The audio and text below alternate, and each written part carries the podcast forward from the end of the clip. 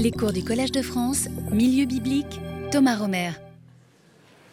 Voilà, bonjour pour ce dernier cours sur euh, l'arche. Mais ce ne sera pas la dernière activité euh, pour cette année. Je, vous en dirai des choses à la, fin, à la fin du cours. Et évidemment, on fera d'autres choses l'année prochaine. Donc aujourd'hui, de nouveau, nous aurons 90 minutes, donc une heure et demie, pour que je puisse terminer comment l'arche arrive à Kiryat Yerim, pour que je puisse aussi vous raconter euh, ce qu'on a découvert sur ce site euh, lors des fouilles l'année dernière et euh, finalement pourquoi David, selon le récit biblique, aurait transféré l'arche à Jérusalem. Voilà, c'est le programme pour la prochaine heure et demie. J'espère que vous êtes tous installés. Vois des gens errer. C'est difficile une heure et demie, donc trouvez, trouver un endroit. Voilà. Bien. Alors donc, euh, si vous vous souvenez, la semaine dernière, nous avons vu que euh, les Philistins avaient en effet demandé euh, aux spécialistes religieux comment faire pour renvoyer l'arche. Et les prêtres et devins leur avaient dit que il faudrait faire des représentations des mots avec euh, lesquels les Philistins étaient frappés et euh, vous donnerez au Dieu la gloire. Hein, donc, kavot, euh, kavet, donner la gloire. Au Dieu, c'est presque comme, il parle ici comme des monothéistes. Et ensuite, on a au verset 6 cet ajout qui fait de nouveau vous vous souvenez, de temps à autre, il y a des ajouts qui font une sorte de parallèle entre l'histoire de l'arche et des Philistins. Donc, pourquoi rendrez-vous votre cœur lourd comme l'Égypte et le Pharaon ont rendu lourd leur cœur? Donc, ça, vous connaissez cette histoire euh, que lors des plaies, le Pharaon euh, s'obstine euh, et ne veut pas laisser partir les Hébreux. Et on trouve en effet la même racine, donc, qui veut en effet dire être, être lourd et qui peut avoir donc deux significations selon, pour les hébraïsons, ça se trouve au piel, où c'est plutôt rendre lourd dans le sens honoré, ou dans le hifil, où c'est en effet s'obstiner. Ce qui est intéressant ici au verset 6, si on voulait traduire exactement, il faudrait traduire en effet pourquoi rendriez-vous la gloire à votre cœur, ce qui est un peu curieux. Donc, euh, du coup, il a sans doute voulu, ou les massorettes voulaient sans doute opposer l'alternative, c'est-à-dire les Philistins, au lieu d'honorer le Dieu d'Israël, ne devraient pas honorer leur propre cœur. C'est sans doute cette idée-là euh, qui a amené la même vocalisation au verset 5 et au verset 6. Les chariots, je ne sais pas si vous vous souvenez, les chariots, nous les avons vus euh, lors de notre cours sur les Philistins. Donc on les voit très fréquemment euh, en lien avec les Philistins, comme sur ces représentations euh, égyptiennes que vous avez ici. Et l'idée, c'est que les chariots sont donc tirés par des vaches. Et nous allons voir, c'est une sorte donc de divination par les vaches. Donc euh, je vous rappelle qu'en fait ceux qui avaient en effet proposé euh, la solution, c'est aussi des devins. Donc les vaches vont euh, en effet être le sujet de la divination. Gressman avait dit le choix des vaches en fait peut s'expliquer assez facilement parce que selon lui, qu'est-ce qu'il y avait dans l'arche? Il y avait un petit taureau représentant Yahvé. Donc il disait c'est très bien que ça s'est tiré par des vaches, mais comme nous l'avons vu, c'est peut-être un tout petit peu spéculatif. C'est pas sûr que la statue que nous avons à l'intérieur de l'arche est vraiment en forme donc de euh, taureau. Les vaches, en fait, qui n'ont pas encore porté le joug, ça, c'est en effet euh, quelque chose qu'on retrouve par ailleurs dans euh, les textes bibliques. Euh, nous avons au nombre 19 l'idée de la vache rousse qu'on va mettre à mort, mais là aussi on dira donc qu'elle n'aura pas encore porté le joug pour en effet utiliser leurs cendres dans un rituel de purification, et également en Deutéronome 21, où il s'agit en fait d'un meurtre anonyme dont on ne sait pas l'auteur.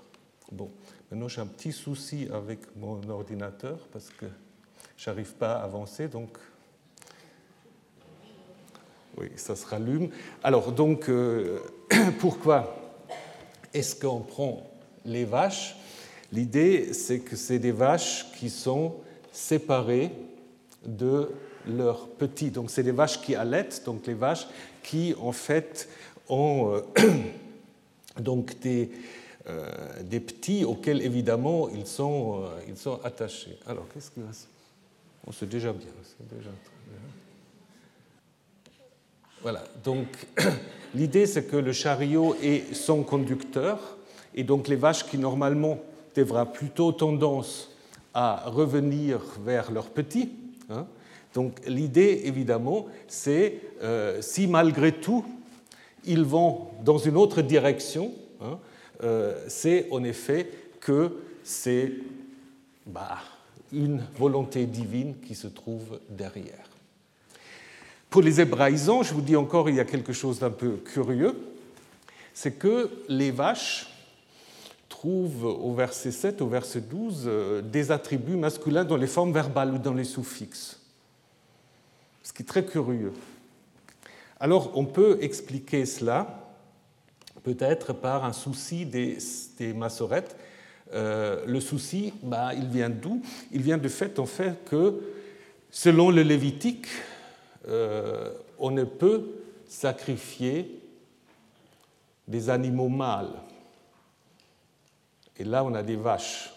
Donc, euh, du coup, bah, ils ont essayé de résoudre le problème comme ils pouvaient en mettant aux vaches quelques suffixes masculins. Ça, c'est peut-être une explication si on ne veut pas dire qu'il s'agit euh, simplement bah, d'une erreur, mais qui revient deux fois, donc c'est quand même un tout petit peu euh, bizarre. Donc, les objets des Philistins doivent être mettre dans un argas. Un argas, on ne sait pas très bien ce que c'est, c'est un hapax, donc le mot n'est utilisé que ici. Hein. C'est un récipient, un récipient sous quelle forme, c'est très difficile. Parfois, on pense qu'on peut le mettre en rapport avec un terme arabe qui désigne une sorte de sacoche dans laquelle on met des pierres pour tenir une tente et qu'on faisait porter par des chameaux. Euh, c'est sans doute un récipient dans lequel on mettait des offrandes pour l'arche. Parce que si en effet l'arche, euh, comme nous l'avons dit, est une manière de représenter la présence euh, de Yahvé, bah, il est normal aussi qu'il faut qu'elle soit équipée en fait euh, pour recevoir des offrandes pour Yahvé. On peut en effet faire allusion à ce texte du livre de Josué, où en effet, euh, lors d'un vol, je ne sais pas si vous connaissez l'histoire, Akan en Josué 7 va voler le butin. Et apparemment, ce butin, comme on peut le lire ici, était d'abord porté devant l'arche, ou posé devant l'arche. Hein. Et après, évidemment, ça va être restitué. Donc on peut en effet imaginer que euh, quelque chose de comparable est ici euh, dans la tête des auteurs. Donc, à la fin, on dit encore une fois, euh, vous verrez, si elle monte sur le chemin de son territoire en direction de Beth Shemesh, c'est lui, donc Yahvé ou l'Arche, qui nous a fait tout ce grand malheur. Sinon, nous saurons que ce n'est pas sa main qui nous a frappés et que c'est par hasard donc soit l'un ou l'autre, donc on voit le caractère divinatoire. Donc l'arche va arriver à Beth Shemesh, ce qui est une, mention logique parce que Beth Shemesh, j'y viendrai tout de suite, c'est la ville frontière jouxtant le territoire philistin euh, d'Écron. L'arche arrive donc maintenant à Beth Shemesh, euh, je vous lis les versets 10 à 18. Les hommes firent ainsi, ils prirent deux vaches qu'ils qui allaitaient, les attelèrent à leur chariot. Quant aux petits, ils les avaient retenus à la maison. Ils placèrent l'arche de Yahvé, ou l'arche tout seul, sur le chariot, ainsi que le récipient et les rats en or, et les représentations des hémorroïdes euh, sont peut-être un ajout. Les vaches allèrent tout droit sur le chemin en direction de Bethshemesh, sur un seul sentier, elles allèrent. Elles allèrent en meuglant, elles ne s'écartaient ni à droite ni à gauche, les gouverneurs des Philistins les suivant jusqu'à la frontière de Bethshemesh. Et ceux de Bethshemesh étaient en train de moissonner les blés dans la vallée. Ils levèrent les yeux et virent l'arche, et ils se réjouirent de la voir. Quant au chariot, il était arrivé au champ de Josué, un habitant de Bethshemesh, et il s'y arrêta. Il y avait là une grande pierre. Ils fendirent le bois du chariot. Quant aux vaches, ils les faisaient monter en holocauste pour Yahvé. Quant aux Lévites, ça c'est curieux, tout d'un coup il y a des Lévites. On n'a jamais entendu parler avant, mais enfin. Quant aux Lévites, ils avaient descendu l'arche de Yahvé et le récipient qui se trouvait près d'elle et qui contenait les objets d'or. Ils la placèrent sur la grande pierre et les hommes de Beth-Shemesh faisaient monter des holocaustes. Ils immolèrent des sacrifices en ce jour pour Yahvé. Quant aux cinq gouverneurs des Philistins, ils avaient regardé et retournèrent à Écron ces mêmes jours. Et celles-ci sont les hémorroïdes d'or, curieux, euh, que les Philistins retournèrent comme offrande d'expiation pour Yahvé, pour Ashdod une, pour Gaza une, pour Ashkelon une, pour Gath une et pour Ekron une.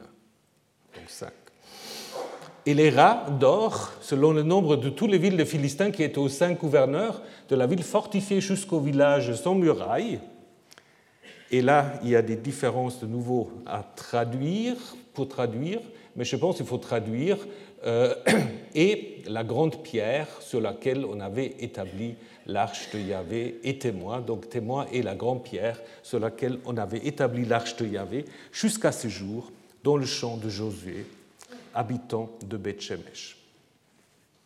Alors Bethshemesh, donc euh, je vous ai dit, c'est logique que ils veulent envoyer l'arche à Beth Shemesh. Vous voyez que c'est pas très loin de Ekron.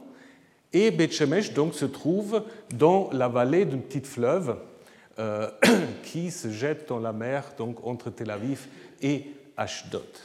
C'est une ville assez stratégique dans les montagnes.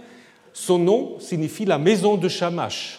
Shamash, dieu solaire, hein, euh, d'autres noms, peut-être pour la même ville, euh, c'est Ein Shemesh. Euh, d'ailleurs, il y a encore un village arabe qui s'appelle ainsi, qui veut dire la source de Shamash. Mais donc apparemment un lieu qui, à l'origine, est dédié en fait au dieu solaire Shamash ou Shamshu Donc cette ville, elle est occupée déjà dès la fin du troisième millénaire avant notre ère. Donc ça, c'est la ville moderne euh, qui, est euh, qui, se développe de manière assez importante. Et là, vous avez en fait le tel euh, du Beth Shemesh ancien.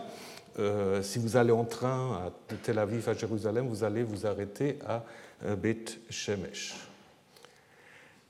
Donc cette ville a été donc détruite à la fin du XIIIe siècle, et on pense souvent que de nouveau c'est en lien avec l'occupation philistine dans la suite. Il y a des nouvelles phases de destruction par les Israélites, c'est possible parce qu'après on trouve en fait dans les fortifications des murs à casemats, donc des doubles murs, comme on les trouve aussi à Hatzor et à Gezer. Et ce qui est surtout euh, intéressant pour cette ville, alors je ne sais pas si c'est à voir avec euh, euh, notre histoire, c'est qu'on a surtout trouvé dans cette ville une sorte de nécropole. Hein. Une grande nécropole entre le 8e et 6e siècle, donc toute une série de tombeaux à banc euh, où on mettait en fait les défunts et quand ils étaient décompensés, on rangeait les os puis on mettait quelqu'un d'autre, ce qui vous explique l'explication, ou disons le terme biblique ou l'expression biblique, être rassemblé à ses pères. C'est tout à fait concret. Hein. on vous rassemble à vos pères, donc on vous met vraiment avec eux, donc, puis parfois les os peuvent même se mélanger. Alors, est-ce que le fait que voilà, des gens vont mourir ici à Beth est-ce que ça a à voir avec la connaissance de cette nécropole, difficile à savoir, mais c'est en effet, on cherche encore l'explication euh, pour le fait que ça a été euh, installé ici.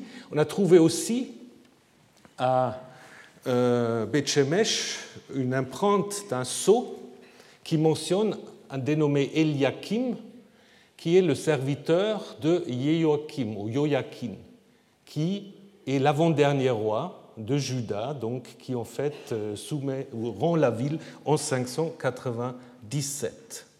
Hein. Et ce qui est très très intéressant, vous allez le voir, c'est que ce même nom va apparaître dans notre texte euh, au moment où euh, les choses vont mal se passer, si on prend en fait le texte de la Septante. C'est une ville qui apparemment a été disputée entre Juda et les Philistins. Dans certains textes, elle est revendiquée comme étant une ville euh, de Juda, en Josué 21 même comme une ville des Lévites. Alors peut-être ça explique aussi euh, pourquoi on parle des Lévites tout encore, tout un coup. Euh, après, dans le livre des Chroniques, on dit que les Philistins de nouveau avaient annexé Beth Shemesh. Donc apparemment, euh, c'est une ville, bah, comme souvent les villes frontières ou les territoires frontières euh, qui passent facilement d'un côté de l'autre. Donc c'est une ville disputée. Alors ce que l'auteur de 1 Samuel 6 veut dire, c'est que Beth Shemesh appartient en effet au territoire d'Israël, hein, parce que les gouverneurs des Philistins n'y mettent pas les pieds. Hein. Ils s'arrêtent à la frontière, donc ils n'y entrent pas. Mais en même temps, on va montrer en fait que ce n'est pas un lieu adéquat pour l'arche. Parce que l'arche doit continuer jusqu'à Kiryat Yerim. Donc, euh, le meuglement des vaches, on a déjà parlé, euh, c'est que ils vont, malgré leur désir de retourner vers le petit, tout droit vers Beth Shemesh. Et donc la divination a trouvé en effet sa réponse. C'est bien Yahvé qui agit via l'arche. Pour les rabbins, les vaches n'ont pas meuglé, ils ont chanté euh, des louanges, le de Moïse, disent-ils. Euh, bah, c'est possible quand on vocalise un peu autrement euh, la racine. Mais bon, peu importe. Euh, donc maintenant, l'arche va en effet arriver donc, euh, chez les habitants de Beth comme l'a représenté aussi Gustave Doré. Maintenant, donc, euh, la perspective va changer. Donc, le narrateur va nous expliquer ce qui se passe du côté des habitants de Beth qui sont en train de moissonner. Donc, on est mai-juin. Bah, dans une période donc euh, plutôt agréable, et la réaction que va provoquer l'arche, elle est mêlée de joie et de crainte. Donc euh, l'arche va s'arrêter au champ de Josué. Alors c'est évidemment pas le Josué euh, de l'histoire de la conquête, on ne sait pas en effet qui c'est. On peut aussi se poser la question, est-ce que le nom a été simplement inventé? À cause de la signification théologique euh, de la racine. Hein. Donc Yacha sauvé, hein, Yahvé sauve, donc dans le chant qui dit que Yahvé sauve. Et le fait que la tradition n'est pas très stable se montre aussi dans euh, la différence qui existe entre le texte hébreu et le texte grec, parce que dans euh, la Septante, selon le Codex Vaticanus, en fait, le nom, ce n'est pas Josué, c'est Osée. Hein? Et Osée, ben, c'est le prophète, mais c'est aussi le dernier roi du royaume d'Israël. Gardez ça en tête, c'est intéressant.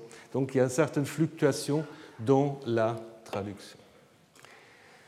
Sur son terrain, il va y avoir une pierre, une pierre sacrée, qui sert d'abord d'autel et ensuite d'emplacement provisoire de l'arche.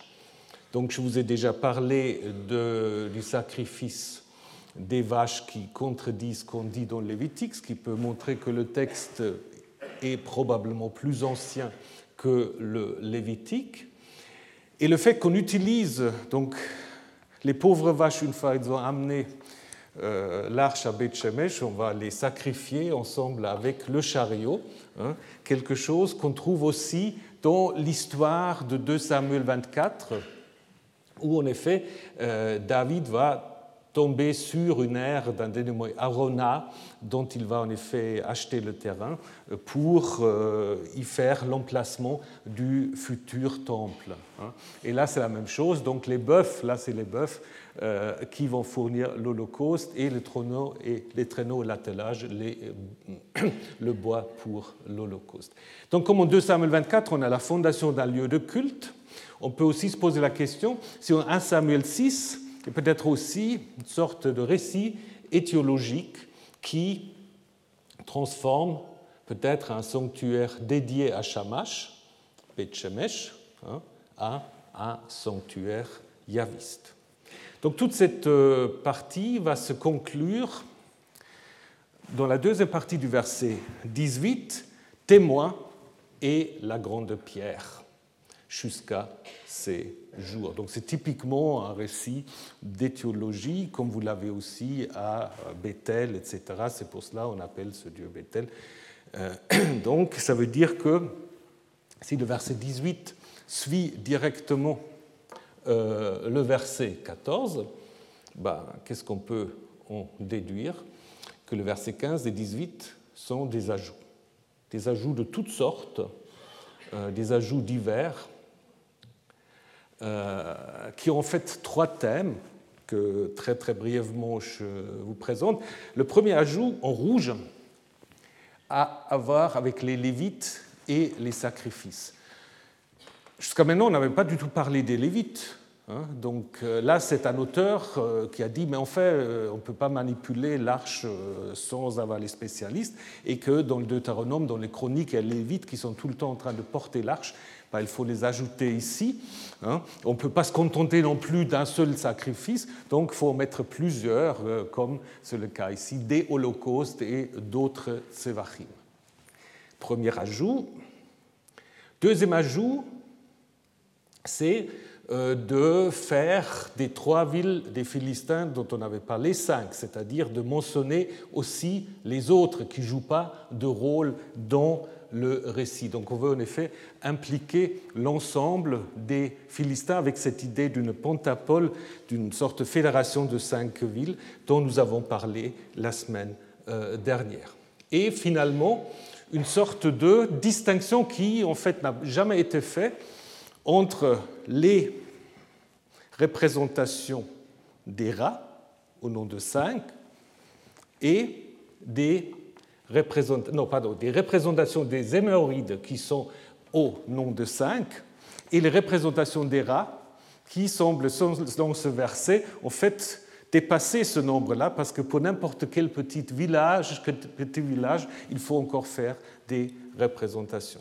Donc là, on va en fait que ce sont des ajouts tardifs qui ne font pas du tout avancer l'histoire, ils veulent amplifier là peut-être la défaite des Philistins, mais c'est typique pour des récits bibliques, ils engendrent constamment des commentaires. Le récit engendre son commentaire, mais vous pouvez très bien euh, vous en passer pour le fil narratif.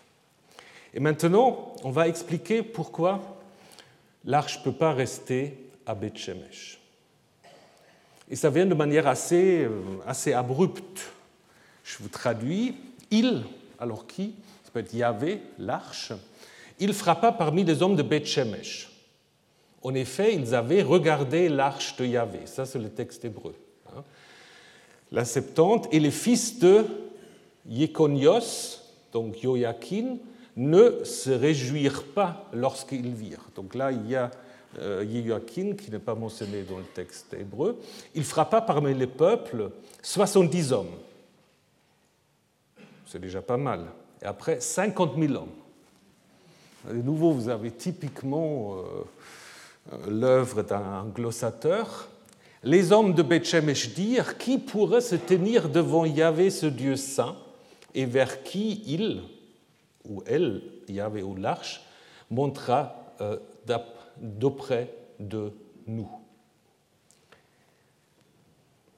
Ils envoyèrent des messagers vers les habitants de Kiryat Yarim en disant Les Philistins ont retourné l'arche de Yahvé. Descendez, faites-la monter vers vous. Et les hommes de Kiryat Yarim vinrent et firent monter l'arche de Yahvé.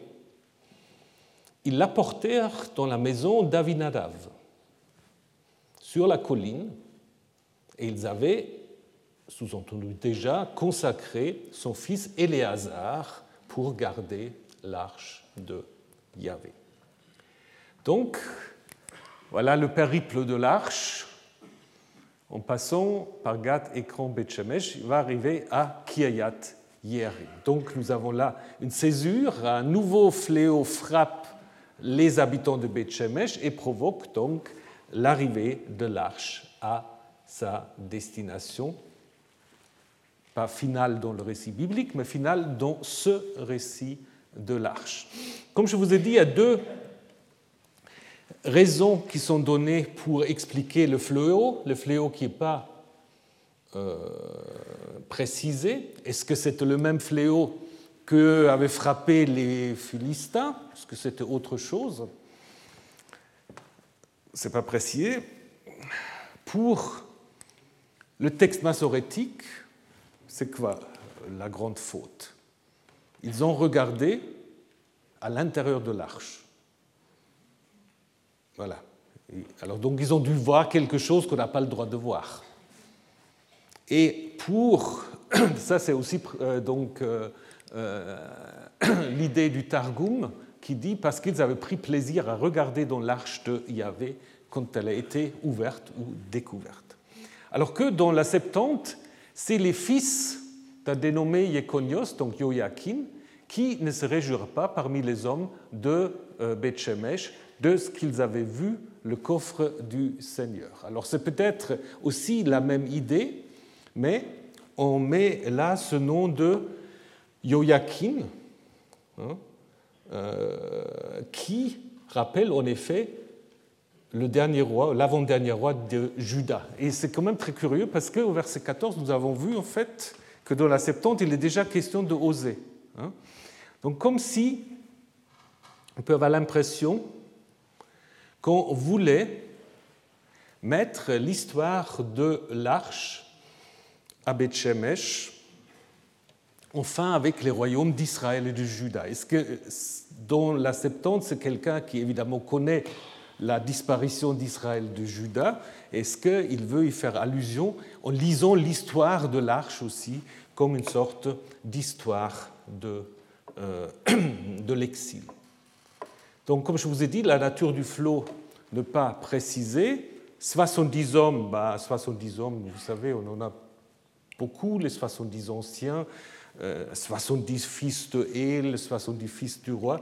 Donc c'est évidemment une chiffre ronde qui, après, évidemment, se retrouve dans l'institution du Sanhédrin, qui est aussi composé de 70 personnes.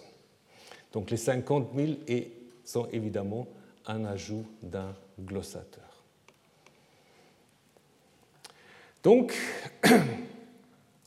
pourquoi euh, ce coup est arrivé? Cette coup est arrivée parce que euh, n'importe qui ne peut pas se tenir devant l'arche de Yahvé. Donc se tenir devant, ça peut en effet avoir une signification d'abord tout basique, supporter d'être en présence d'eux, mais aussi être au service de quelqu'un, qui peut être au service de, de l'arche? Et c'est justement cette expression qui est utilisée quand on parle des Lévites dans le livre du Deutéronome. L'insistance sur le fait que Yahvé est appelé ici saint, Kadosh, hein, comme aussi dans la vision de Ésaïe, Kadosh, Kadosh, Kadosh, Adonai, hein, montre en effet que pour gérer l'arche et la sainteté de Yahvé, il faut un personnel adéquat. Donc c'est aussi en fait une sorte d'explication. Donc vous vous souvenez, l'arche, quand elle était à Shiloh, à Silo, il y avait Élie et ses fils. Hein? À Beth apparemment, il n'y a pas de personnel de culte ou de prêtre. Donc, c'est pour cela, en effet, il faut amener l'arche à la colline de Kiryat Yerim. Donc, le mot colline, Givea, ça peut être parfois aussi le nom euh, de ville, hein, euh, des villes qui sont justement sur des collines, mais ici il est évident que c'est la colline de d'une ville qui s'appelle Kiryat Yerim. Je reviens dans un moment. Donc sans doute le lieu cultuel sur la hauteur de la ville. Donc 1 Samuel 7 conclut l'histoire de l'arche en montrant comment Kiryat Yerim devient son nouveau sanctuaire.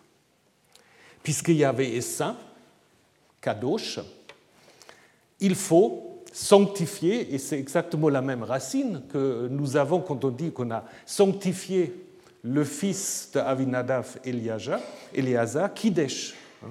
Donc pour le Yahvé saint, il faut quelqu'un qui soit sanctifié, à savoir Éléazar, le fils de Avinadav. Alors, est seulement par hasard, ou non, que ce nom, Éléazar, est aussi le nom d'un fils et d'une certaine manière de successeur de Aaron. Aaron, le frère de Moïse, premier des prêtres. Donc, la garde de l'arche échoua maintenant à une nouvelle famille sacerdotale à Kiryat Yerim. Voilà. Mais ce n'est pas encore fini. D'abord, il faut nous intéresser un peu à Kiryat Yerim. Euh, c'est un endroit assez, euh, assez intéressant. Et ça pourrait avoir été, sur le plan historique, en effet un sanctuaire concurrent de celui de Jérusalem. Vous savez, la Bible, elle est très sélective. Et parfois, on découvre sur le plan archéologique des sites qui ne sont pas ou peu mentionnés dans la Bible. Nous avons à 7-8 km au sud de Jérusalem un site qui s'appelle Ramat Rachel, qui a été fouillé surtout par Odette Lipschitz, grand centre administratif depuis l'époque perse jusqu'à, pardon, depuis l'époque assyrienne jusqu'à l'époque perse. La Bible n'en parle pas. Probablement pour pas euh, mettre de l'ombre sur euh, Jérusalem. Peut-être ici c'est quelque chose de similaire. Alors, Kiryat Yerim, la ville des forêts, hein, euh, qui aujourd'hui en arabe s'appelle Der Elazar. Et Elazar, ben, ça rappelle quand même un peu Éléazar, non? Qui était le prêtre en service. Donc peut-être euh, le nom arabe, évidemment euh, qu'on traduit autrement, mais peut-être le nom arabe, il a peut-être gardé quand même encore le souvenir de ce Éléazar.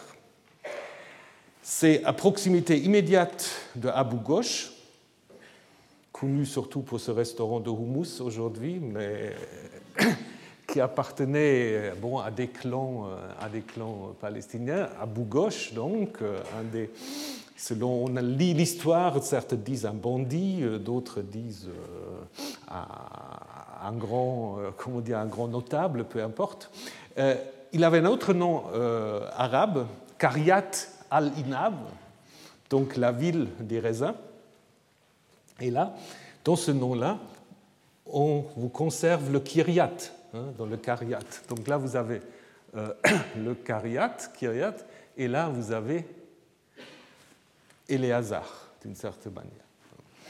Bon, alors, euh, l'identification de cette colline est assez, assez claire sur euh, le plan donc, géographique. On peut aussi dire que ça confirme ce qui est dit dans Josué, où Kiryat Yearim est en effet situé entre Bethroron, ici, et Kesla ou Chesalon dans le sud. Donc ça correspond également et aussi dans chez le père d'église Eusèbe, qui a fait toute une onomastique des lieux euh, de la Terre Sainte, où on dit c'est une route qui n'est pas trop loin de Diaspolis, donc Lod, vers Alia, c'est-à-dire Jérusalem.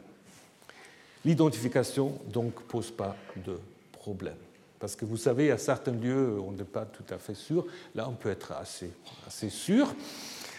Le site aujourd'hui abrite une église, église euh, de Notre-Dame de l'Arche de l'Alliance, et qui en fait héberge aussi un couvent des sœurs de Saint-Joseph de l'Apparition. Donc l'histoire de cette église, bah, elle se lit aussi un peu comme un roman. Je ne peux pas vous donner tout le roman, mais juste quelques éléments. Elle est l'œuvre d'une dame qui vient des Pyrénées, Marie-Jeanne Rumeb, devenue sœur Joséphine. Et c'est sœur Joséphine, donc, elle séjourne euh, en Palestine et euh, va jouer un rôle euh, important lors de la construction de cette basilique, puisque ça commence en fait avec le fait qu'ils sont toujours là aujourd'hui. Les bénédictins, en 1999, reçoivent en fait la permission de s'installer à côté d'une église des croisés euh, si vous allez une fois en Israël, donc vous allez à Abu Ghosh, il y a une magnifique église des croisés où maintenant se trouve le couvent donc, euh, des bénédictins. La mère supérieure de Saint Joseph de la Sainte Apparition, qui apparemment ont des liens privilégiés avec les bénédictins, euh, le monde des couvents et des ordres est complexe. Donc, elle, va rendre visite donc, aux bénédictins, elle va découvrir ce lieu euh, de Kiayat Yarim qui surplombe le site, et elle va charger sœur Joséphine de euh, acheter le terrain sur la colline. Elle était aussi en rapport, et ça c'est intéressant, avec le père Lagrange de l'école biblique de Jérusalem, qui avait déjà eu l'impression que il y a peut-être des choses. Hein. il n'avait pas encore fait des fouilles systématiques. Mais du coup aussi, le consul allemand avait eu vent de l'histoire. Ça fait monter les prix, évidemment. Et donc, euh, elle était censée l'acheter pour 5 000 francs, et je crois qu'elle a dû dépenser plus que 20 000 francs, ce qui a provoqué quelques mécontentements de la mère supérieure. Mais voilà comment, en fait, se présentait le site donc, de Kiryat évidemment sans l'église, en 1904, à peu près à l'époque où ces événements se euh, présentent. Alors, après, c'est comme à Qumran, c'est toujours pareil. On dirait c'est presque un motif littéraire, mais en même temps, apparemment, ça correspond à une réalité. C'est de nouveau un paysan qui va s'occuper des oliviers et dans la charrue va heurter un mosaïque, justement sur le site de Kiryat Yerim. Malheureusement, euh, cette partie euh, du terrain n'a pas été achetée par sœur Joséphine, qui du coup, euh, de nouveau, va dépenser pas mal d'argent. Après, elle va dire c'est un miracle. Donc, c'est un miracle pour qu'elle a réussi à obtenir tout cet argent, toujours avec un certain mécontentement de la mère supérieure. Mais donc, du coup, le père Lagrange de l'école biblique de Jérusalem va entreprendre des fouilles et il va en effet découvrir les restes d'une église byzantine, hein, détruite d'abord par les Sassanides et encore une fois reconstruite et détruite, mais dont vous pouvez encore voir les mosaïques aujourd'hui. Donc si vous allez à Kiryat Yearim, euh, à l'intérieur de l'église, on a laissé, donc l'église, bon, on peut discuter de l'architecture, mais à l'intérieur, ils ont quand même fait un bon choix en laissant euh, les mosaïques euh, visibles. Hein. Et donc évidemment, on peut aussi se poser la question sur quoi l'ancienne église byzantine a été construite?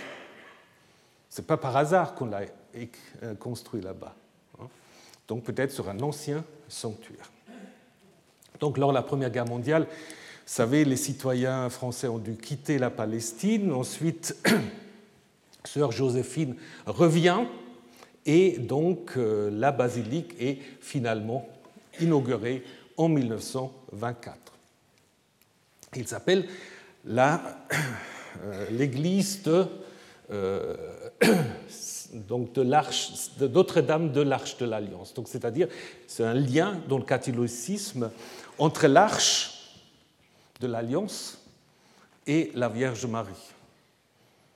Vous voyez pourquoi?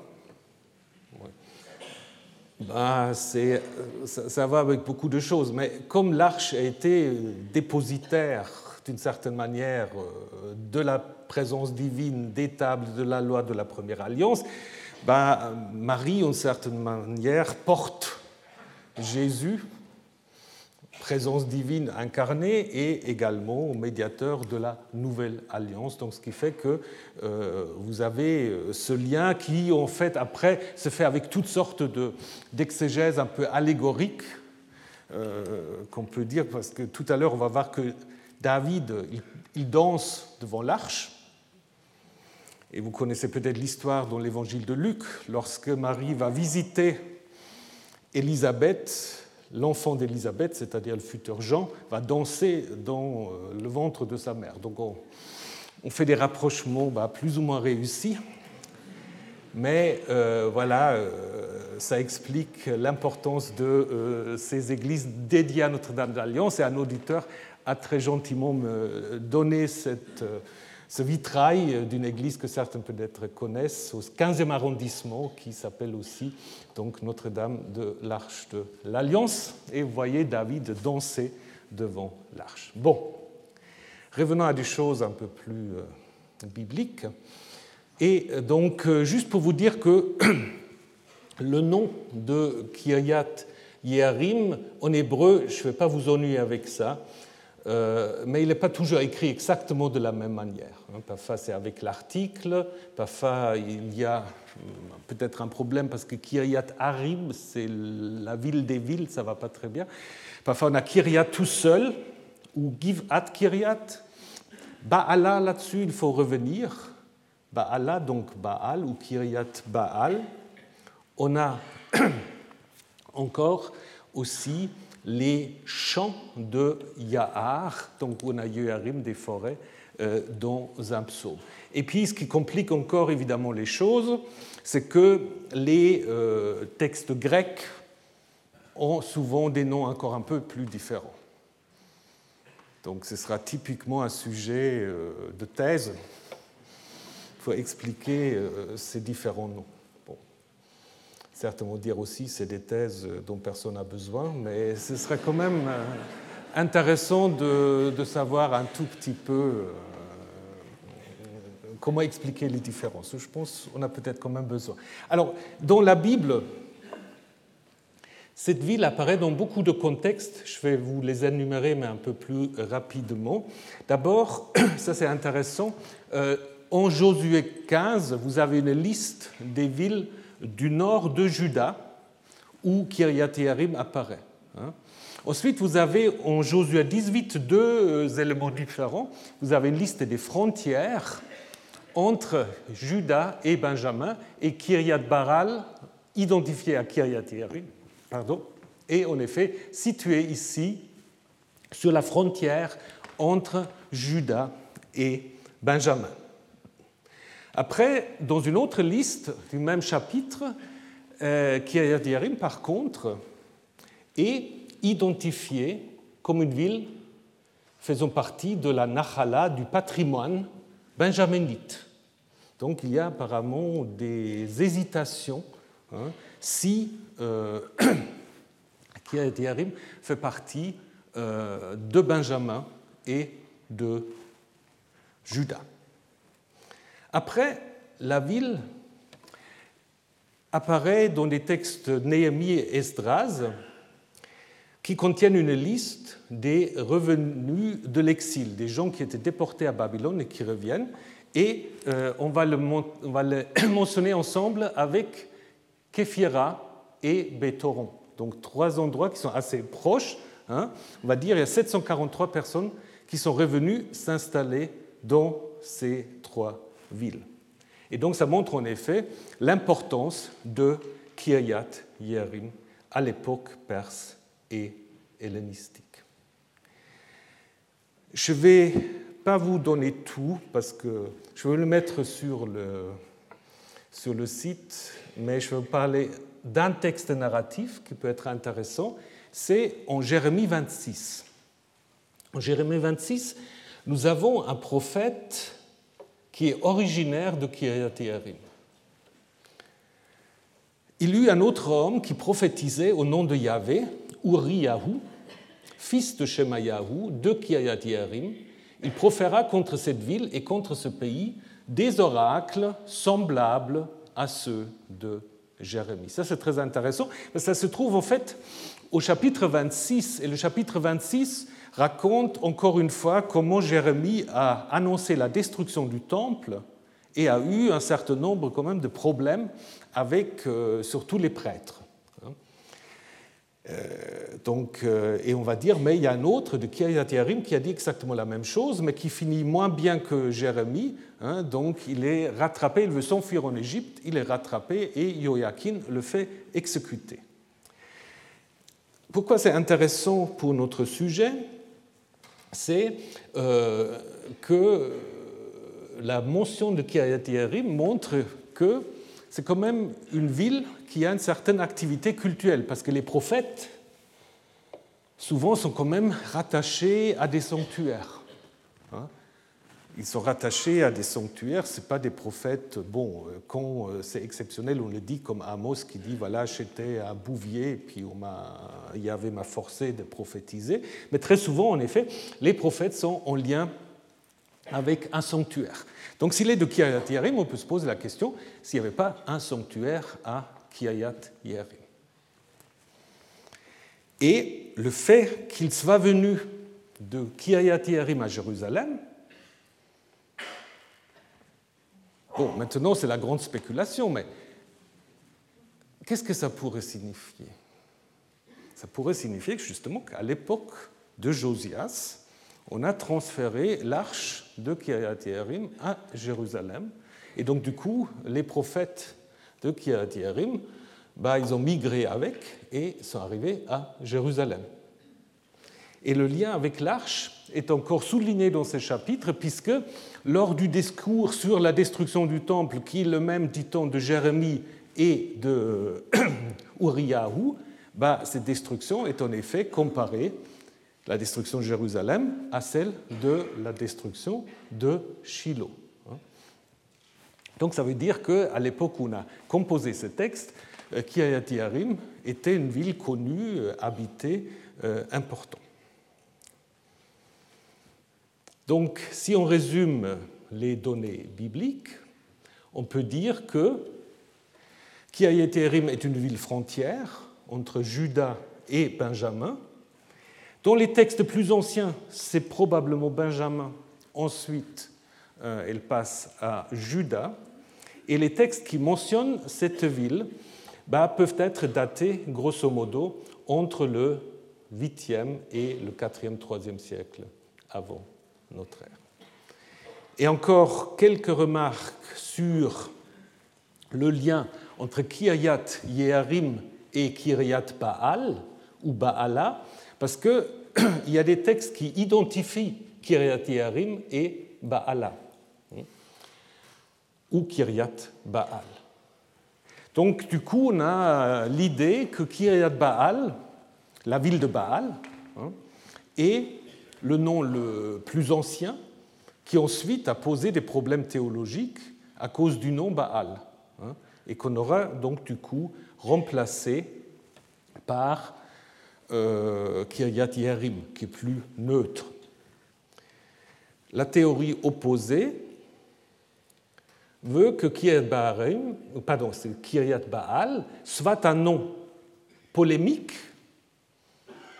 pour Kiryat Yarim. Donc on aurait en fait appelé euh, Kiryat Yarim de manière négative Kiryat Baal. Des telles choses existent dans la Bible. Hein. Par exemple, dans le livre de Osée, il appelle le lieu de Bethel, où il y a le sanctuaire, il appelle Bethaven. maison de malheur, maison de tous les maux. Hein. Donc ce n'est pas impossible, mais contrairement à Osée, ici, dans ces textes, il n'y a pas vraiment de, visée négative qui est perceptible. Donc je pense que ce n'est pas une bonne théorie. Ce qui est également, à mon avis, à rejeter, c'est le fait euh, que ce soit deux localités différentes, parce que là aussi, on n'a pas vraiment d'indication. Euh, on peut mentionner par contre qu'un même lieu peut avoir des noms différents. Bethel, Luz, Baal-Peor, Beth-Peor, Hebron, euh, Kiryat Arba, etc. Donc, Kiryat Baal peut-être est soit le même nom, ou le nom d'une partie de Kiryat Yerim, euh, rappelant peut-être euh, une allusion à un sanctuaire de Baal. Mais la question qui reste aussi ouverte, qui est ce Baal? Parce que Baal, ça pourrait être aussi un titre pour Yahvé. Baal, comme vous le savez, Baal, c'est simplement le Seigneur. Donc, je pense la solution la plus simple, c'est de comprendre Kiryat Baal ou Givat euh, Yerim comme une allusion à la colline. Et on voit que, par exemple, en 1 Chronique 13, David monte à Baala. Hein, donc on monte à Baala. En Josué 18, on a la colline de Kiryat. Et donc il faut en effet imaginer probablement cette euh, alternance avec l'idée que Kiryat Baal ou Baala, c'est en fait ça, la colline de Kiryat Yerim. Et Kiryat Yerim, en fait, est l'ensemble du site. Hein, donc Kiryat Baal ou Givat Yerim est le sommet. Et dans le sommet, évidemment, souvent, il y a des sanctuaires et autre chose. Donc, euh, pour euh, tester un peu tout ça, il y a eu des fouilles donc, qui ont été faites l'année dernière en collaboration avec l'Université Tel Aviv et le Collège de France. Euh, auparavant, il y avait très peu de fouilles parce que, ben, à la fois, c'est un terrain occupé par des sœurs, sous protectorat français, donc euh, situation assez compliquée. Donc il n'y a pas eu beaucoup de choses, il y a eu des sondages, on a ramassé un peu la poterie pour voir ce qu'il y a, et puis il y a eu une fouille préventive, une fouille de sauvetage, lorsque les sœurs ont agrandi en fait leur couvent, ça c'est obligatoire en Israël, et donc on a fait des fouilles de sauvetage, et puis ce que tous les fouilles ou tous les sondages, en fait, bon je ne vais pas aller dans le détail, mais ce que tout le monde en fait euh, peut voir, c'est que c'est un, un, lieu très important au euh, premier millénaire, donc à l'époque de, des récits bibliques. Maintenant, ce qui est intéressant, si vous prenez la vue aérienne, donc si vous survolez Kiryat Yarim avec des drones ou autres moyens, vous voyez que c'est une sorte de plateforme hein, euh, qui pourrait être en effet une construction humaine. Donc il n'y a pas une plateforme naturelle, plutôt une plateforme humaine qui évoque d'ailleurs quelques sites, j'y reviendrai, euh, du royaume euh, du Nord. Donc l'idée c'était de voir si là où il y a l'église, où il y avait l'église byzantine, s'il y avait déjà une sorte d'enceinte administrative ou religieux qui a en effet ensuite inspiré euh, des générations suivantes de s'y installer. Bon, c'est comme avec l'esplanade du temple, vous ne pouvez pas creuser sous l'église. Je pense que les sœurs ne l'auront pas permis, on n'a pas osé même demander. Donc on a creusé autour, donc avec trois aréas, ici au nord et au sud, donc pour tester un peu l'idée d'un mur qui pourrait entourer l'enceinte, et ici l'area C, plutôt un peu à l'extérieur, pour voir si on peut avoir une sorte de stratigraphie, les couches. Les couches, c'est important pour les textes, c'est aussi important pour l'archéologue. Donc, euh, comme je vous ai dit, on a trouvé beaucoup de poteries in situ et hors situ. La poterie, évidemment, euh, est importante parce que ça permet déjà un tout petit peu à, dater les phases d'occupation. Et donc la plupart des poteries viennent du 8e au 6e siècle à peu près.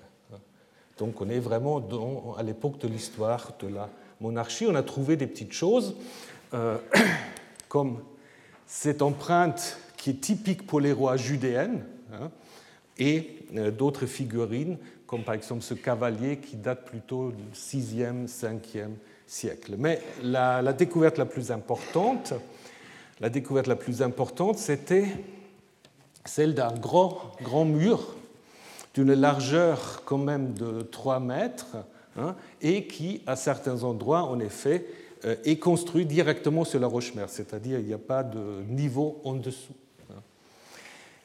Hein. Ces murs est assez euh, important, car il se poursuit probablement euh, entre l'area A et l'area B, et donc d'une profondeur assez importante. Le problème, évidemment, c'est que ces murs n'est pas préservé comme on voudrait, parce que le mur, bah, il était reconstruit, on a utilisé les anciennes pierres à l'époque hellénistique, etc. Donc ça rend les choses un peu complexes. Pour l'area C, par contre, là, on a pu trouver assez facilement quatre niveaux euh, d'occupation, hein, euh, tous de l'époque de fer, qui pourraient indiquer, mais c'est peut-être un peu trop tôt encore pour le dire, sorte d'activité commerciale de style tannerie ou euh, établissement de, teinture peut-être. on a trouvé un poignard aussi. c'est là où on a trouvé ces petits objets que je vous ai montrés tout à l'heure quelques ostracas, mais qui sont très très effacés, donc qui sont encore en analyse. On espère qu'il y a quelque chose qui est dessus. Mais comme je vous ai dit, là, on est clair qu'on a là des niveaux du fer, hein, disons du premier millénaire. Maintenant, pour le mur, c'est très compliqué. Et euh, je ne vais pas vous ennuyer avec des cours maintenant euh, de chimie et de physique. Quand vous voyez ça, ça vous dit peut-être pas grand-chose, moi non plus. Hein. Donc euh, ça s'appelle Optical Stimulated Luminescence Dating. Donc ça, en effet, on peut, avec une méthode, donc il faut creuser euh, sur le terrain, et on peut en effet tester pendant combien de temps des minéraux ont été exposés au soleil, hein. donc par l'analyse d'une sorte de rayonnement donc ionisant. Et puis, bon, évidemment, ce n'est pas très précis, mais ça permet quand même, euh, si vous voulez, euh, de distinguer quelques grandes époques. Et selon le résultat de cette analyse, il est assez vraisemblable que ce mur aurait été construit pour la première fois entre 900 et 700, ce qui est quand même déjà un bon, un bon résultat. Donc du coup, on a grosso modo deux alternatives. Qui a pu euh, construire ce mur? Et donc évidemment aussi le podium entouré par, euh, tenu par ce mur. Euh, construction parallèle en Édom, en Jordanie, à Boussera. Ça, c'est probablement assyrien. Donc on pourrait se poser la question est-ce que c'est les Assyriens qui probablement aussi ont construit Ramat Rachel qui sont responsables de cela? Mais c'est peut-être un peu tard. Et puis aussi, il n'y a pas vraiment dans les textes assyriens d'allusion à ça. L'autre possibilité, c'est que je vous ai déjà dit que ce plateforme ressemble quand même beaucoup à des constructions ou à des sites du Nord. Par exemple, si vous prenez ici Samarie, hein, si vous comparez Samarie avec Kiryat Yarim, c'est assez proche hein, d'une certaine manière.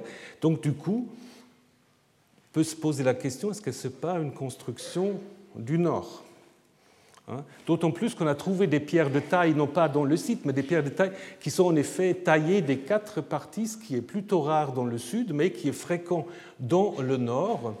Donc, euh, du coup, on peut se poser la question, est-ce que c'est un moment où un roi du nord a en fait euh, occupé Benjamin et euh, fait de Benjamin en fait une partie du royaume du nord, d'Israël. Et on apprend en effet que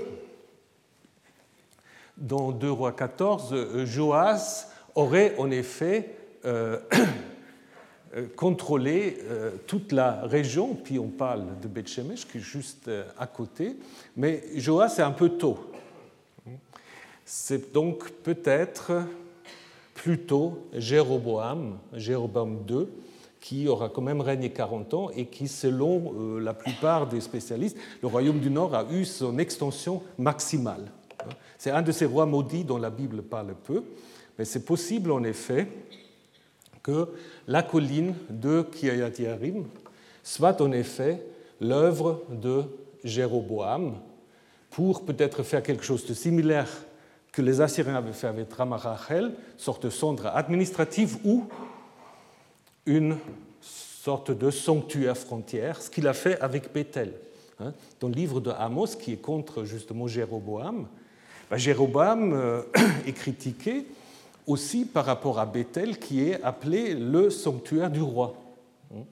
Et donc peut-être euh, avait donc une fonction similaire. Alors la thèse que certains ont trouvée de nouveau très spéculative, et c'est vrai c'est spéculatif, il euh, faut la tester, c'est que l'histoire primitive de l'arche, qu'on a analysée jusqu'à maintenant, hein, que en fait aurait été écrit par des scribes de Jéroboam, pour légitimer l'installation de l'arche à Kiryat et pour même, d'une certaine manière, la construction de Kiryat Mais évidemment, je vous dis, ça reste assez euh, spéculatif. Ce qui est moins spéculatif, c'est la suite de l'histoire du lieu, parce que d'abord, on peut montrer que les fouilles euh, dans le secteur C que je vous ai montré n'indiquent aucune trace de destruction. Ça veut dire au moment où Jérusalem a été détruite, et Jérusalem c'est à 8 km, hein, où Jérusalem a été détruite par les Babyloniens, euh, les montagnes n'ont pas été touchées. Hein. il n'y a, pas de, destruction. Donc l'idée que tout, le peuple, euh, que tout le peuple a été déporté, que tout était vide, ne correspond pas à la réalité. Mais ça montre aussi pourquoi le site est montré après comme un site où les gens peuvent s'installer quand ils reviennent hein, de l'exil. Il y a au niveau des murs des euh, traces très clairement de reconstruction à l'époque hellénistique, peut-être sous les Séleucides, parce que dans le livre de Maccabée, on mentionne les travaux d'un général séleucide, hein, avec également aussi des mentions de remparts. Donc euh, ça pourrait aller. Et après, c'est très clair, euh, il y a à l'intérieur de l'église, que je vous ai montré, des euh, inscriptions romaines qui montrent que euh, c'était en fait un camp romain et on fait allusion à la présence de la dixième légion à cet endroit. Voilà. Donc ce qu'on peut dire, c'est que la première saison des fouilles a quand même fourni des indications pour l'importance de ce site. Il y a des gens qui pensent qu'il euh, ne faudrait pas trop mêler euh, les recherches bibliques avec les recherches archéologiques, mais moi je pense au contraire, il faut les mêler. Hein. Euh, donc je pense que ce que l'archéologie peut montrer, d'une certaine manière, l'analyse du récit biblique de l'arche peut en effet raisonner par rapport à cela. Donc ce n'est pas du tout dans le sens d'un concordisme, bien au-delà, vous avez compris la démarche, hein. donc ce n'est pas du tout pour dire que ce qui se passait dans l'histoire de l'Arche, c'est des événements historiques, mais plutôt de trouver un contexte socio-historique pour expliquer pourquoi on raconte des choses de cette manière-là. Et donc du coup, ça veut dire aussi que le transport de l'arche à Jérusalem n'a rien à voir avec ce contexte-là, et qui ne fait pas partie de l'histoire ancienne de l'Arche, hein, mais est en effet un ajout, un ajout peut-être, de nouveau à tester, un ajout de l'époque du roi Josias. Pourquoi je vous dis ça?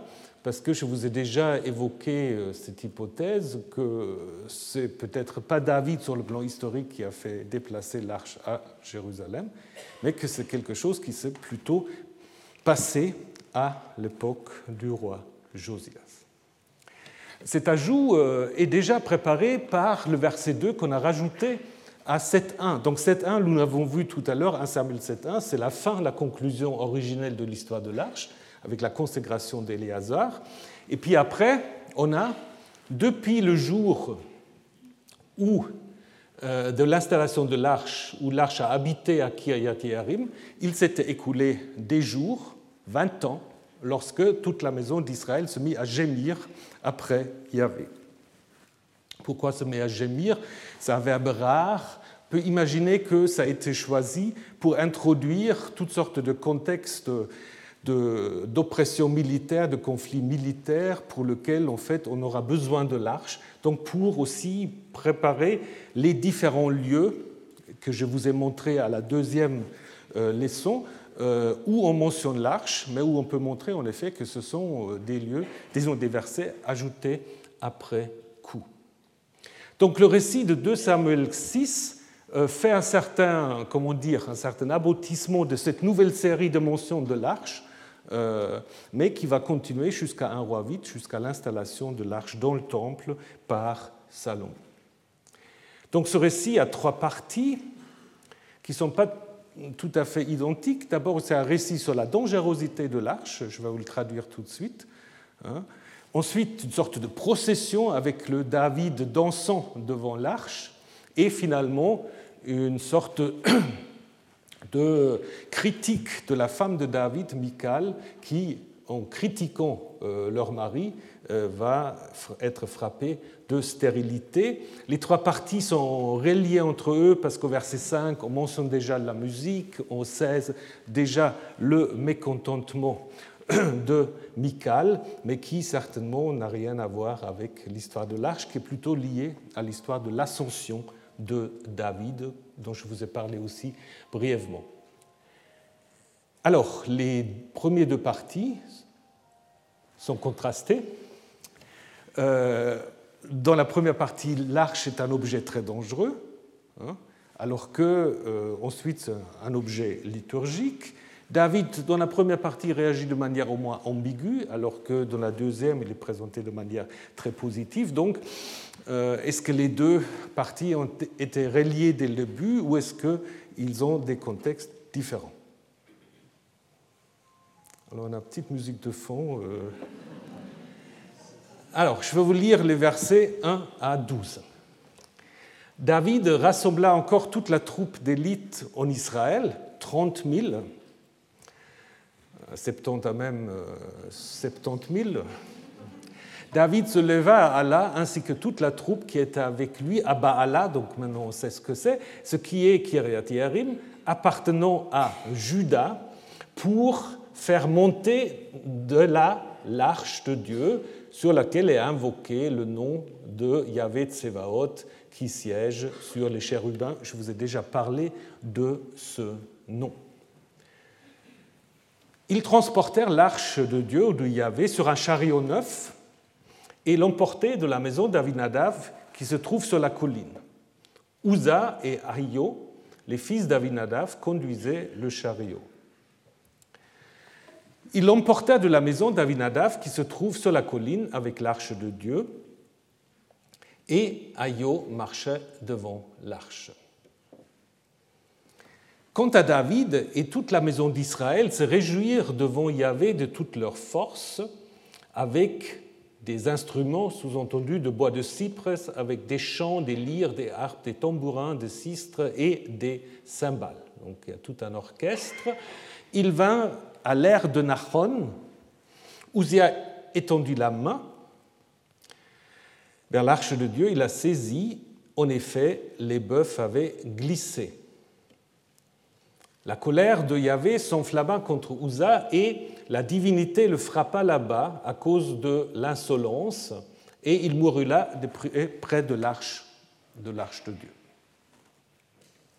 David s'échauffa alors la Septante corrige, David perd du courage, parce que s'échauffer, c'est plutôt être mécontent, parce que Yahvé avait opéré une brèche vis-à-vis d'Uza et l'appelait le lieu Peretz Uza, et jusqu'à ce jour. Et David craignit Yahvé en ce jour et dit comment l'arche de Dieu, euh, l'arche de Yahvé viendra-t-elle vers moi? Et David ne voulait pas transférer vers l'arche de Yahvé vers la ville de David. Il la détourna dans la maison d'Obed-Edom, le Gittite ou le Gatite, celui de la ville de Gath. Et l'arche de Yahvé demeura dans la maison d'Obed-Edom, de Gittite, trois mois, et Yahvé bénit Obed-Edom et toute sa maison. On informa le roi, Yahvé a béni la maison d'Obed-Edom et tout ce qui est à lui à cause de l'arche de Dieu. Et David partit et fit monter l'arche de Dieu euh, de la maison d'Obed-Edom dans la ville de David, dans la joie.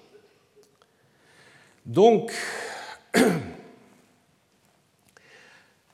David rassemble encore toute la troupe d'élite. Encore, c'est un peu curieux dans ce récit, on ne sait pas très bien à quoi ça fait allusion, peut-être à un certain nombre des victoires de David relatées au chapitre précédent.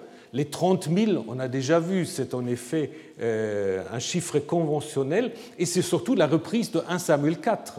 Souvenez, en 1 Samuel 4, il y avait 30 000 qui auraient été frappés, tués par les Philistins, et là maintenant David revient en fait avec 30 000 pour chercher, pour chercher l'arche.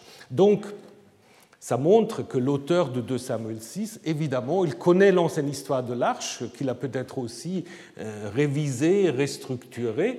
Euh, et donc, d'une certaine manière, maintenant, pour faire une sorte de miroir, David revient avec les 30 000.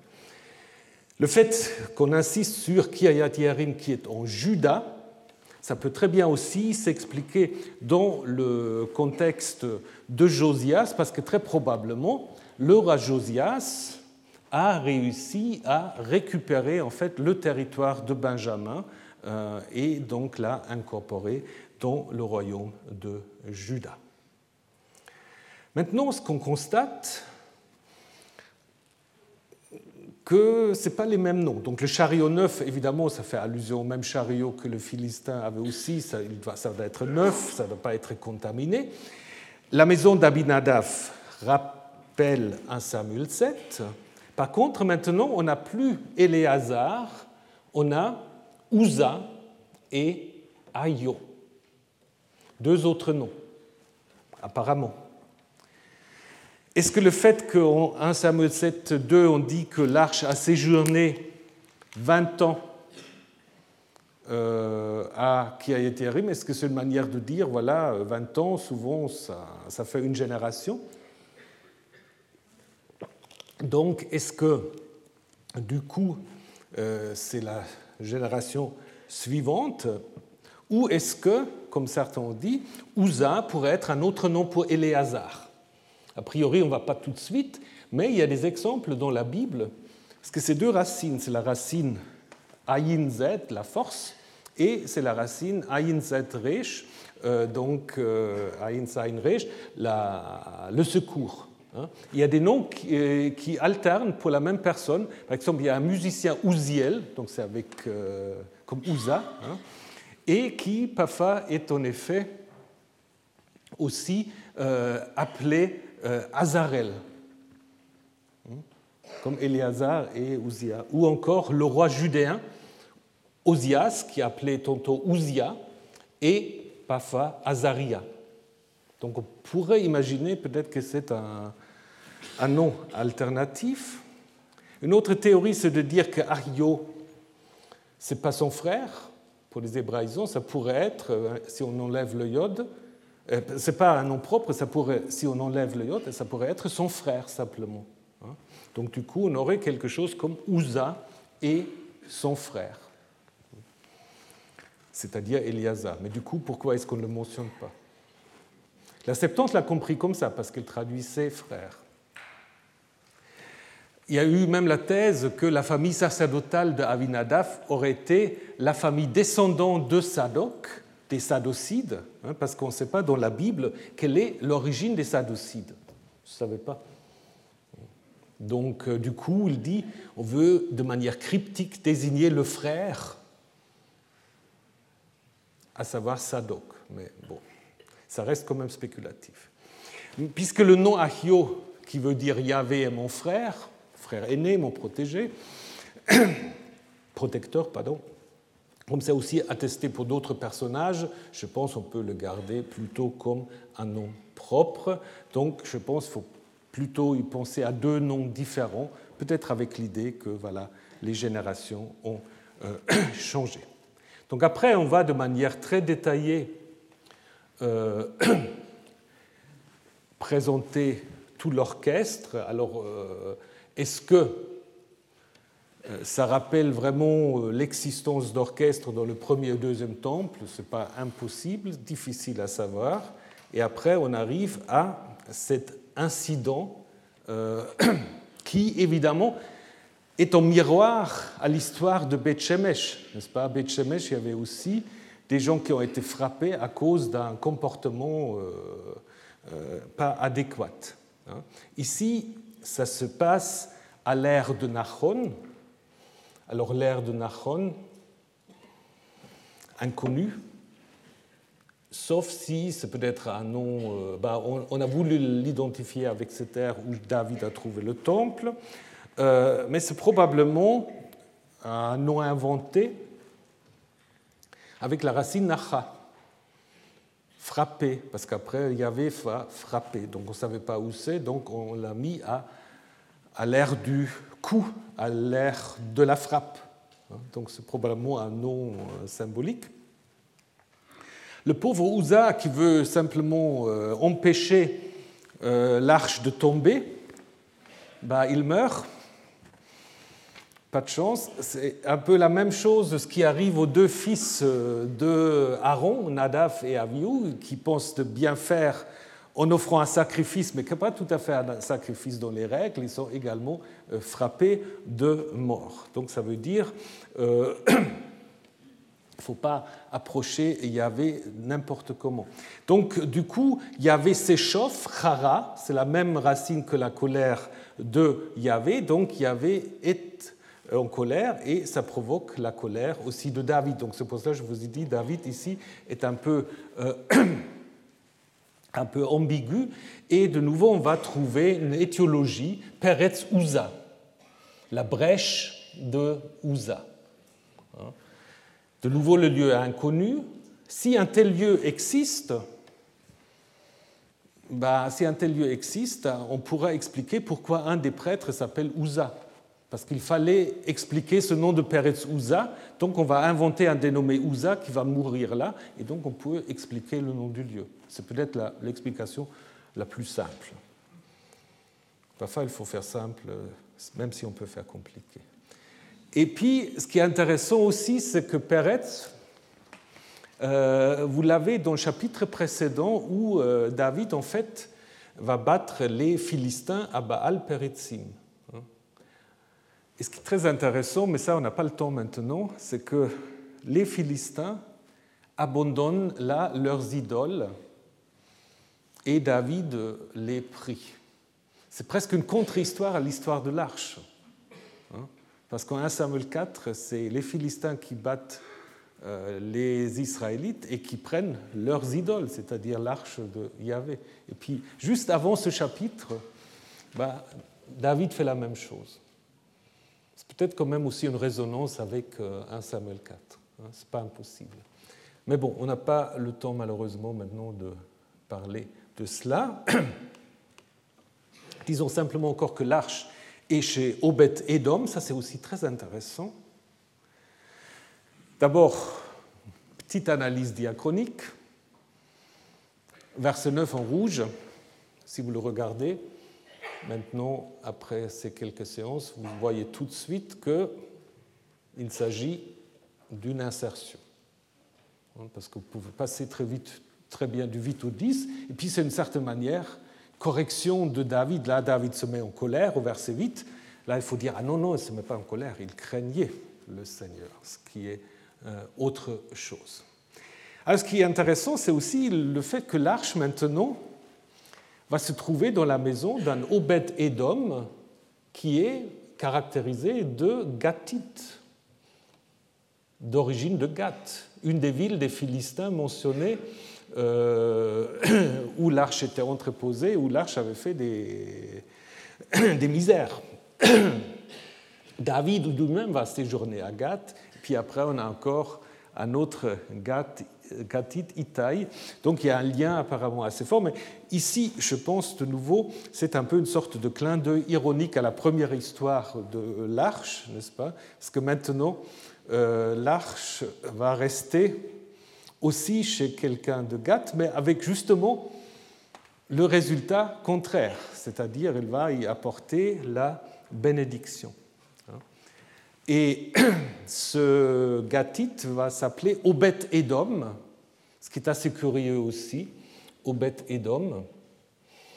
Certains ont dit Edom ici, il faut le comprendre comme le nom d'une divinité, Udum, qui est deux fois attestée comme la femme du dieu Refesh, du dieu de la peste, mais c'est quand même des attestations un peu, un peu pauvres. Euh, donc je pense qu'il faut plutôt penser comme Knauf que Obed Edom est une sorte de forme brève de Obed Kaus, Kos, El Edom, donc serviteur de Chaos, qui est le dieu de Edom. Donc ça fait long, du coup, ça devient Obed Edom. Donc vous savez, ça c'est une tendance universelle de raccourcir les noms. Mais ça, ça présuppose le royaume d'Édom, qui n'existe pas avant le 8e siècle, ce qui permet déjà de dater notre texte. Euh, ça présuppose sans doute aussi des liens entre des cités philistines du sud et Édom. Et là, nous sommes au 7e, 6e siècle, qui va très bien si ce texte a été composé à l'époque de euh, Josias. Après, on a naturalisé ce Obed Edom, on a fait un lévite, un chanteur ou un portier dans le livre des chroniques parce que c'était sans doute considéré comme gênant qu'un Philistin euh, peut euh, accueillir l'arche, encore une fois, et être en effet, euh, du coup, bénéficiaire de toutes sortes de bénédictions. Donc, Où est-ce que ça se trouve, cette maison de Obed-Edom, si ce n'est pas une pure spéculation? Nadav Naaman a pensé que, en fait, Obed-Edom, c'est Tel Motza. Alors, Tel Motza, de nouveau, si on avait beaucoup de temps, c'est magnifique. C'est lors de la construction, l'agrandissement de l'autoroute. Donc, euh, on doit faire des fouilles préventives tout le temps. Et on a trouvé un magnifique temple du 9e, 8e siècle qui est vraiment à côté de Kiryat Donc l'autoroute qui passe à côté de Kiryat vous sortez. Maintenant, euh, le site est de nouveau couvert. Euh, mais bon, il y a des photos, etc. Il y a quelques négociations si on peut l'ouvrir ou non, mais évidemment, il y a les intérêts euh, économiques capitalistes et la science, et souvent ça ne va pas très bien ensemble. Mais c'est en effet un site magnifique. On a trouvé des choses, des figurines, toutes sortes de choses. Donc. Je ne comprends pas pourquoi on a pu construire cette autoroute, mais bon. Et comme c'est à côté de Kiryat Yearim, euh, Nadav Naaman pense en effet que ça pouvait être la maison de euh, Obed Edom. C'est vrai que c'est un site occupé durant l'âge de fer, mais il n'y a pas vraiment de lien linguistique entre Obed Edom et Motza, alors que dans Josué 18, il y a en effet euh. Donc euh, c'est difficile, euh, cette identification. Est-ce que c'est une identification voulue? C'est difficile. Les textes surtout insistent sur le bienfait, comme s'il y a une sorte de charme de fécondité de l'arche, comme le dit Caco et de Robert, qui va convaincre finalement David de chercher l'arche. Donc il va la chercher avec des chants, la musique, des sacrifices, il va bénir le peuple. Euh, maintenant, c'est David qui va jouer le rôle sacerdotal, un peu comme Salomon. Lorsqu'il inaugure le temple, c'est un peu euh, la même chose. Donc, ils vont en effet euh, se comporter de la même manière. il y a donc les sacrifices et la bénédiction. Donc on ne parle plus des prêtres, c'est David qui va tout faire. Et après, il y a encore cette histoire de la danse de David devant l'arche, qui euh, va en effet introduire l'histoire de Michal. Donc cette danse elle est très compliquée. Euh, la seule chose qu'on peut dire, c'est qu'il fait un peu allusion ou reprend une histoire où Saül fait la même chose, où Saül aussi tombe en extase. Hein, en 1 Samuel 19, l'esprit de Dieu s'empare de Saül, il tombe en extase, il se dénude et reste ainsi toute la journée. Voilà pourquoi on dit Saül est-il aussi parmi les prophètes. Donc c'est sans doute un signe d'extase, de légitimation. et David, il porte que l'éphod, donc euh, symbole des prêtres, donc peut-être aussi on veut euh, le rapprocher de la médiation sacerdotale. Donc que les prêtres soient nus, c'est assez, euh, assez courant dans le Proche-Orient ancien, c'est seulement après la, les textes du milieu sacerdotal qui commencent en fait à exiger que les prêtres portent des sortes de caleçons. Hein, pour qu'on ne voit pas leurs organes génitaux lorsqu'ils montent les escaliers, etc. Mais c'est exactement ça après ce que Michal va reprocher à euh, David, hein, euh, en lui disant que voilà, il s'est dénudé devant des, des serviteurs et des servantes surtout. Et donc, euh, c'est une histoire qui se termine avec la note que Michal, la fille de Saül, n'eut pas d'enfant jusqu'au jour de sa mort. Et qu'est-ce qu'on veut faire avec cela? C'est la séparation définitive entre la lignée de Saül et la lignée de David. Si Saül aura eu des enfants via Michal, il y aura eu toujours un lien entre la maison de Saül et la maison de David. Mais là, on va dire que justement, Michal, la femme qui vient donc de la famille de Saül, reste stérile, et donc le lien entre Saül et David est donc définitivement rompu. Donc, résumons ce cours en six points et un septième après. Alors, le premier, c'est que la tradition la plus ancienne sur l'arche se trouve dans ce récit primitif qui se trouve dans le chapitre 4, 5, 6 et le verset 1 du chapitre 7 du premier livre de Samuel. L'arche est un sanctuaire transportable surtout utilisé dans des conflits militaires. À l'intérieur, une représentation de Yahvé en forme de pierre, en forme de statuette, difficile de savoir. La première version de l'arche a été rédigée par des scribes de Jéroboam II, qui a fait du site de Kiryat-Yerim un sanctuaire pour l'arche après la destruction, non pas de Jérusalem, non, ça j'étais fatigué, après la destruction de Shiloh, bien sûr. Euh, Kiryat Yarim fait alors partie de Benjamin et du royaume du Nord. Sur le plan historique, ce n'est pas David, hein, mais Josias qui a fait venir l'arche à Jérusalem, maintenant oui c'est Jérusalem, dans le cadre de la centralisation euh, du culte. Et ce sont les scribes de Josias qui ont rédigé le récit du transfert de l'arche à Jérusalem en 2 Samuel 6 et qui ont également révisé l'ancien récit de l'arche. Après la destruction du temple, ça nous l'avons déjà vu, l'arche disparaît. Elle disparaît, mais elle laisse la place ouverte du coup à beaucoup de spéculations sur ce qu'elle est devenue. Nous avons vu euh, les récits éthiopiens, nous avons vu que euh, peut-être Jérémie l'aura caché quelque part. Donc il y a beaucoup de choses. Et une des dernières choses que vous connaissez peut-être, si ça marche. Voilà, ça c'est Indiana Jones. Indiana Jones où on va aussi ouvrir l'arche et ça va se passer aussi mal que pour euh, les gens de Beth Shemesh et que pour, euh, pour Uza. Donc euh, d'abord, il va rien. Bon, connaissez l'histoire, moi je vais vous raconter l'histoire. Les méchants nazis là, qui ont capturé l'arche. Et donc, mais ce qui est intéressant après, quand vous regardez, c'est que bah, d'abord, là, ce faux prêtre, là, il va ouvrir l'arche. Vous allez voir, de bus passe rien. Il est déçu parce que bah, il ne va rien y trouver à l'origine, mais attention, il n'y a que du sable. Mais ce n'est pas encore fini. C'est pas encore fini.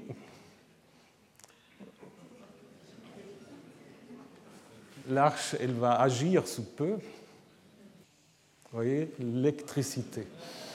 Je vous ai parlé des théories sur l'arche et l'électricité.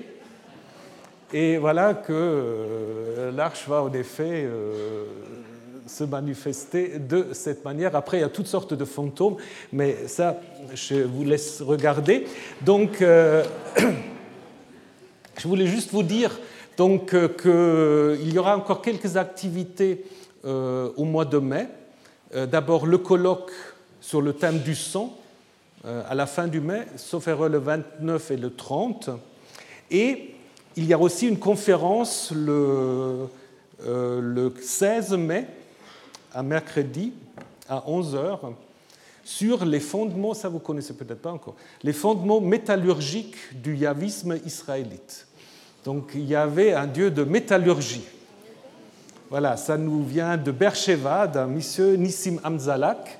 Euh, ceux qui sont inscrits sur la liste de diffusion, ben, vous allez avoir tous les, euh, euh, toutes les informations. Autrement, vous les aurez évidemment aussi via les affiches, euh, bien sûr. Voilà, je vous remercie de votre fidélité et à l'année prochaine. Retrouvez tous les contenus du Collège de France sur www.colège-2-france.fr.